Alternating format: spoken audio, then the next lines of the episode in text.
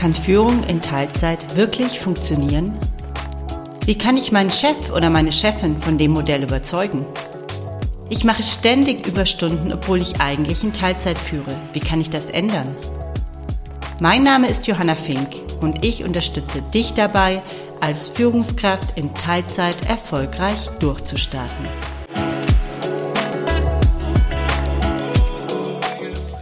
Herzlich willkommen zu einer neuen Episode von Führen in Teilzeit. Heute reden wir über das Thema Geld. Bezahlung, Vergütung ist oft immer noch ein Tabuthema bei uns. Es wird nicht gerne darüber gesprochen. Und heute in dieser Folge geht es bei mir darum, warum das Thema vor allem für Teilzeitkräfte mega wichtig ist. Der erste Gedanke bei Teilzeitarbeit ist ja oft, okay, Teilzeitarbeit bedeutet auch Vergütung in Teilzeit. Wir werden heute darüber sprechen, warum das vielleicht oft gar nicht das beste Modell ist und vor allem auch kein faires Modell ist an vielen Stellen und wie alternative Modelle aussehen. Du nimmst in dieser Folge konkret mit, wie du dich auf die Verhandlung mit deinem Arbeitgeber am besten vorbereitest und so zu einer guten Regelung kommen kannst, die dich nachhaltig zufrieden macht. Denn seien wir mal ehrlich, es gibt nichts Blöderes, als zwischendrin irgendwann das Gefühl zu bekommen, eigentlich bin ich nicht angemessen bezahlt für das, was ich tue. Und ich glaube, dass das eine Erfahrung ist, die sehr viele Teilzeitführungskräfte machen. Aber bevor wir loslegen, müssen wir noch mal ein kurzes Recap machen in Bezug auf die Teilzeitmodelle, die ich euch in Folge 3 schon mal vorgestellt habe. Die Link, den Link zur Folge findet ihr hinterher auch in den Show Notes. Es gibt verschiedene Teilzeitmodelle. Da gibt es zwei Modelle, die wir uns heute näher anschauen. Und zwar das eine Modell ist das Arbeitszeitmodell mit über 30 Stunden.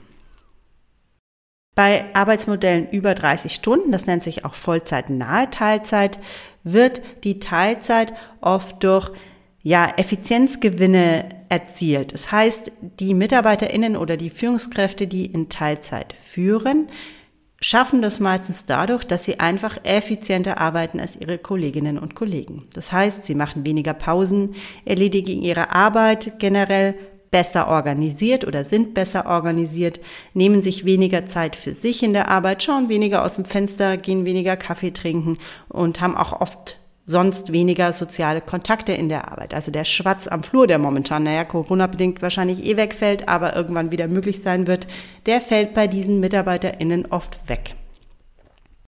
Das heißt, im Endeffekt machen diese Mitarbeiterinnen in der Regel dieselbe Arbeit wie ihre Vollzeitkolleginnen und Kollegen, allerdings in weniger Zeit.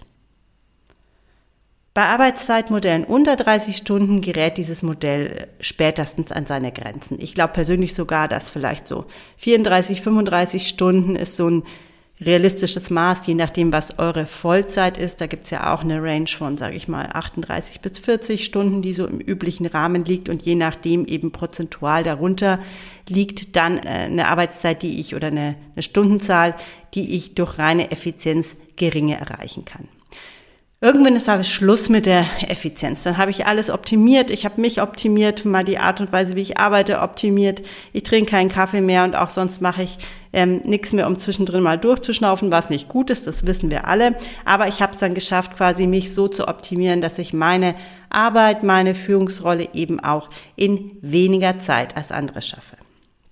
Bei Arbeitszeiten unter 30 Stunden ist dieses Modell spätestens an seinen Grenzen angekommen. Und da geht's eben dann in andere Modelle. An diesen Stellen bin ich dann gezwungen, am Aufgabenumfang zu schrauben. Das heißt, spätestens an der Stelle muss ich gucken, welche Aufgaben, mit, von welchen Aufgaben kann die Führungskraft entlastet werden, was wird vielleicht von anderen übernommen und ein sehr klassisches Modell, das dann oft zum Einsatz kommt, sind eben Jobsharing-Modelle oder ist Jobsharing, weil Jobsharing ermöglicht eben, dass dann die Führungsverantwortung und die Führungsaufgaben auf mindestens mal zwei Personen aufgeteilt wird. Also das nochmal der kurze Recap zu den Teilzeitmodellen. Über 30 Stunden, unter 30 Stunden und für mich sind 30 Stunden, wie gesagt, so die Schallgrenze, wo man mit Effizienzoptimierung auf gar keinen Fall mehr weiterkommt. So, und wenn wir jetzt über das Thema Vergütung beim Thema Teilzeitarbeit gucken oder beim Thema Führung in Teilzeit vor allem, dann ist erstmal der naheliegendste Gedanke und das, was wahrscheinlich jedem oder jeder von euch erstmal in den Kopf kommt, na ja, Teilzeitarbeit heißt auch anteilige Vergütung. Wenn ihr in tarifgebundenen Unternehmen arbeitet, dann ist das wahrscheinlich sogar tarifvertraglich festgeschrieben. Da gibt es dann irgendwo einen Absatz, der heißt, MitarbeiterInnen, die ähm, ihre Arbeitszeit reduzieren, die werden anteilig gemäß der Stundenanzahl äh, vergütet. Das klingt jetzt erstmal total logisch und total fair. Ich werde euch heute erzählen, warum das aus meiner Sicht weder logisch noch fair ist, sondern eigentlich jeder Fall einer genauen Einzelbetrachtung bedarf und sich sowohl die Teilzeitführungskraft als auch der Arbeitgeber darüber klar sein ähm, sollte, welches Modell fahren wir hier eigentlich und was macht eigentlich Sinn, was ist eigentlich fair. Generell, wenn es um das Thema Vergütung, Vergütung geht, ist immer das, äh, die größte Schwierigkeit, auf die man stößt, dass wir Vergütung in der Regel mit Stunden geleisteter Stundenanzahl, also Anwesenheit gleichsetzen. Das heißt, wir vergüten nach Anwesenheit. Und dieses Problem, äh, dieses Modell macht an vielen Stellen Probleme und kommt meines Erachtens auch immer mehr an seine Grenzen. Beim Thema Teilzeitarbeit wird auch das aber wieder sehr, sehr deutlich. Und warum, werde ich gleich erklären. Aus meiner Sicht gibt es nämlich drei mögliche Modelle, wie Teilzeitarbeit vergütet werden kann oder welche ähm, Fälle eintreten können. Wir werden uns diese drei Fälle mal kurz angucken. Der erste Fall, den habe ich gerade erwähnt, also ich arbeite in Teilzeit und werde auch in Teilzeit vergütet. Klingt erstmal total fair, gerecht und nachvollziehbar, aber Vorsicht, Stolperfalle, bitte genau hingucken. Was meine ich damit? Warum muss ich genau hingucken? Eine anteilige Vergütung geht ja eigentlich logischerweise auch davon, davon aus oder damit einher, dass weniger Arbeitsstunden äh, ableisten auch weniger Verantwortung und weniger Aufgaben bedeutet. Das heißt, die Logik, die ja hinter dieser Idee steckt, ist zu sagen, wenn ich meine Arbeitsstunden reduziere, reduziere ich auch meine Arbeitsleistung. Jetzt habe ich aber gerade vorgestellt, dass gerade bei diesen vollzeitnahen Teilzeitmodellen ja genau das nicht der Fall ist, sondern die MitarbeiterInnen, die in diesen Modellen arbeiten, leisten ja meistens genauso viel wie ihre Vollzeitkolleginnen und bekommen dann dafür aber im Endeffekt weniger Geld.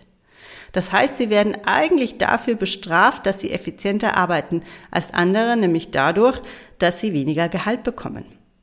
Und das ist aus meiner Sicht ein Punkt, den muss man wirklich ganz genau angucken und da muss man sich vorher Gedanken drüber machen, ist das ein Modell, das ich möchte. Manche sagen ja auch vielleicht für sich, okay, das ist es mir wert. Ich weiß, dass das so ist. Das ist vielleicht auch gar nicht anders möglich in meinem Unternehmen. Wie gesagt, Stichwort Tarifvertrag hatten wir heute schon mal.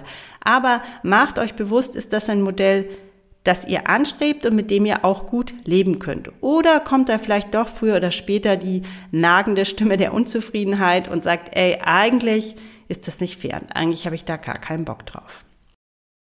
Und wenn ihr jetzt eben nicht tarifvertragsgebunden arbeitet, dann ist Gehalt immer noch Verhandlungssache. Das heißt, dann habt ihr die Möglichkeit, mit eurem Arbeitgeber zu verhandeln und solltet das auch tun. Das zweite Modell, das ich euch deshalb zeigen, aufzeigen möchte, ist ein anderes. Und zwar das zweite Modell heißt Teilzeit arbeiten und Vollzeit bezahlt werden. Und es klingt jetzt vielleicht erstmal ein bisschen absurd, ist es aber äh, überhaupt nicht. Und das ist auch gelebte Praxis in manchen Unternehmen. Und es kann ein sehr faires Modell sein. Also, angenommen, euer Unternehmen bezahlt euch in Vollzeit, ihr arbeitet aber in Teilzeit. Dann ist genau der Deal, muss der Deal sein, dass ihr eben dieselbe Leistung abliefert wie jemand, der Vollzeit arbeitet. Und das ist auch das, dann die Erwartung, die euer Unternehmen an euch stellt. Aber wenn ihr es eben in weniger Zeit hinbekommt und euch so organisieren könnt, dass ihr da, da mit, äh, statt mit 40, mit 30 oder mit 35 Stunden auskommen könnt, dann ist es eure Sache und dann werdet ihr dafür nicht bestraft. Weil das ist das, was in dem anderen Modell Teilzeit arbeiten und Teilzeit bezahlt werden, oft der Fall ist. Die MitarbeiterInnen, die sehr effizient arbeiten, die sehr gut organisiert sind, die werden dafür eigentlich bestraft und das macht keinen Sinn. Also, auch hier wieder genau hingucken, was ist denn bei euch im Unternehmen die gelebte Kultur? Wird Leistung an Arbeitsstunden festgemacht oder geht es eben darum, was hinten an Ergebnissen rauskommt und welches Teilzeitbezahlungsmodell ist dann das, das ihr anstrebt und das ihr zu verhandeln sucht. Ich sage jetzt nicht, dass ihr damit immer am Ziel, ans Ziel kommen werdet und an manchen Stellen werdet ihr auch da sicherlich bei Organisationen auf absolutes Unverständnis stoßen. Ich glaube aber, dass diese Klarheit für einen selber unglaublich wichtig ist, weil sie sonst früher oder später in einer latenten Unzufriedenheit mündet. Und wenn man sagt, okay, ich fahre jetzt folgendes Modell, also ich habe mich für die Effizienzvariante entschieden, ich leiste dieselbe inhaltliche Arbeit wie andere, aber in weniger Zeit. Und in meiner Organisation werde ich dafür in, in Gänsefüßchen nur in Teilzeit vergütet. Damit kann ich aber leben, weil es ermöglicht mir eben mein Familienleben und ähm, meine Karriere unter einen Hut zu bringen, dann ist das, ist das erstmal in Ordnung, ja, ist das total okay. Es ist nicht fair und nicht gerecht, das ist das, was ich ähm, fest glaube, aber es ist natürlich möglich und auch akzeptabel. Wichtig ist nur, sich darüber auch wirklich eine persönliche Klarheit zu verschaffen. Und auf der anderen Seite kann es eben auch anders laufen. Also wenn ihr merkt, okay, ich bin hier in einem Kontext, wo es wirklich darum geht, wenn ihr merkt, es geht eben an der Stelle der Vergütung, ist keine Verhandlungsmöglichkeit oder keine Verhandlungsbereitschaft, dann habt ihr eben ein anderes Ende, an dem ihr anpacken könnt, eben dann das Aufgabenspektrum anzugreifen und zu sagen, okay, ich reduziere jetzt meine Arbeitszeit, heißt auch mein Aufgabenspektrum muss sich reduzieren. Was von meinen Aufgaben, welche Themen können denn auch von anderen MitarbeiterInnen übernommen werden. Und was ich damit nicht meine, ist, hier die Führungsverantwortung abzugeben. Das ist das, was ihr als Führungskräfte auf jeden Fall behaltet. Ihr schaut einfach, dass ihr die Dinge loswerdet, die ihr nicht braucht und die ihr, denen ihr nicht stark seid und die euch und dem Team keinen Mehrwert bringen. Das können Aufgaben sein, von Assistenztätigkeiten bis hin zu unterstützenden Tätigkeiten, Unterstützungsprozesse, die ihr im Team leistet. Also da sind verschiedene Dinge, Dinge möglich und das kommt sehr auf euer Aufgabenspektrum und auf euren Kontext an. Aber da habt ihr dann eine Verhandlungsmasse, die ihr auch nutzen könnt.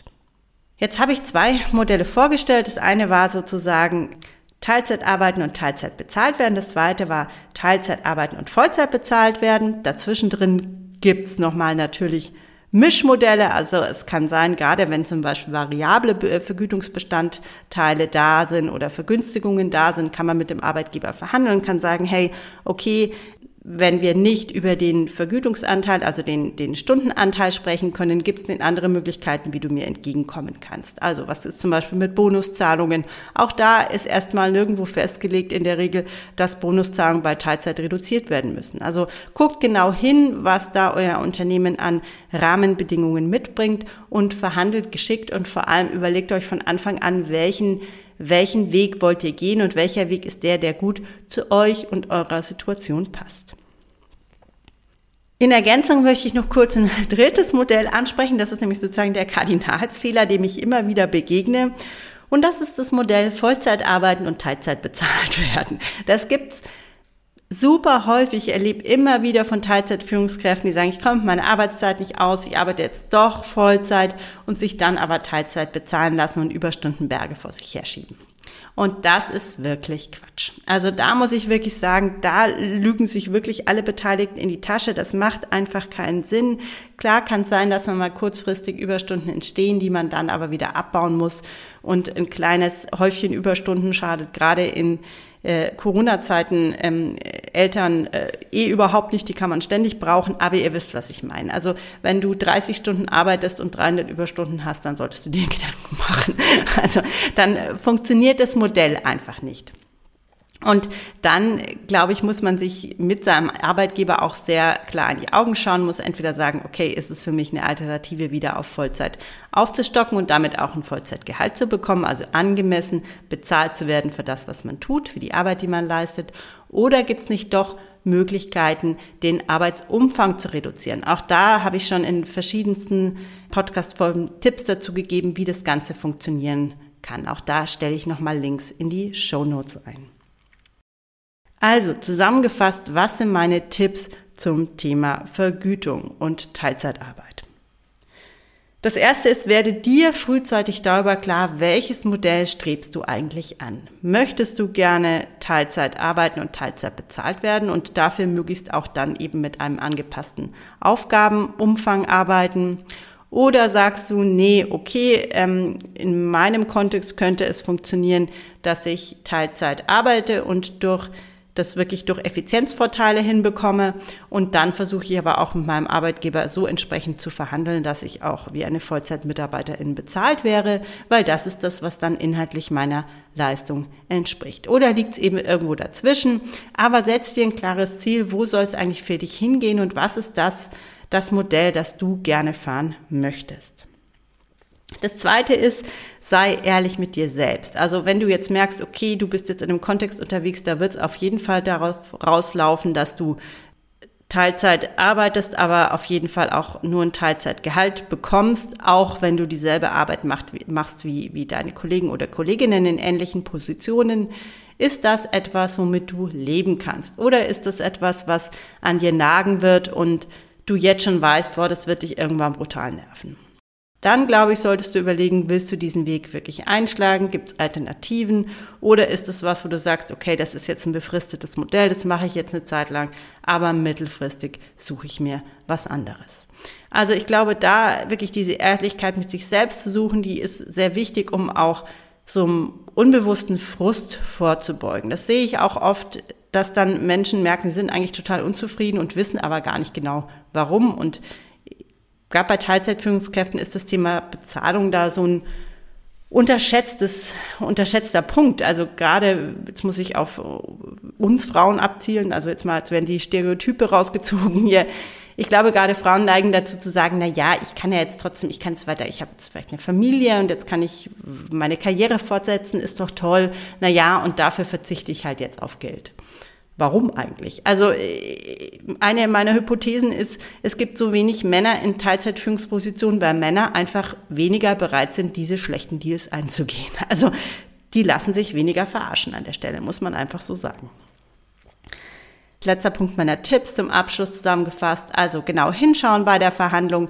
Was sind denn Vergütungsanteile, die vielleicht eben an die Stundenanzahl gebunden sind und wo sind vielleicht Vergütungsanteile da oder Bonusgeschichten oder irgendwelche sonstigen Vergünstigungen, Vergünstigungen, die unabhängig von der Stundenzahl funktionieren und da eben dann frühzeitig mit dem Arbeitgeber in Verhandlung treten und auch sehr konkrete Forderungen stellen und dabei immer Kopf hochtragen, freundlich lächeln und ähm, sich vorher dreimal den Satz sagen, ich bin es mir wert.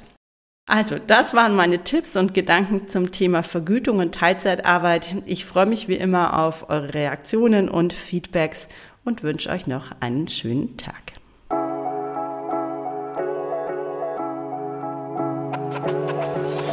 Wenn du ab jetzt regelmäßig Tipps und Wissenswertes rund um das Thema Führen in Teilzeit erhalten möchtest, dann abonniere meinen Podcast und verpasse keine Folge mehr. Und wenn dir eine Frage zum Thema unter den Nägeln brennt, schreib mir gerne eine E-Mail. Die Adresse findest du in den Show Notes.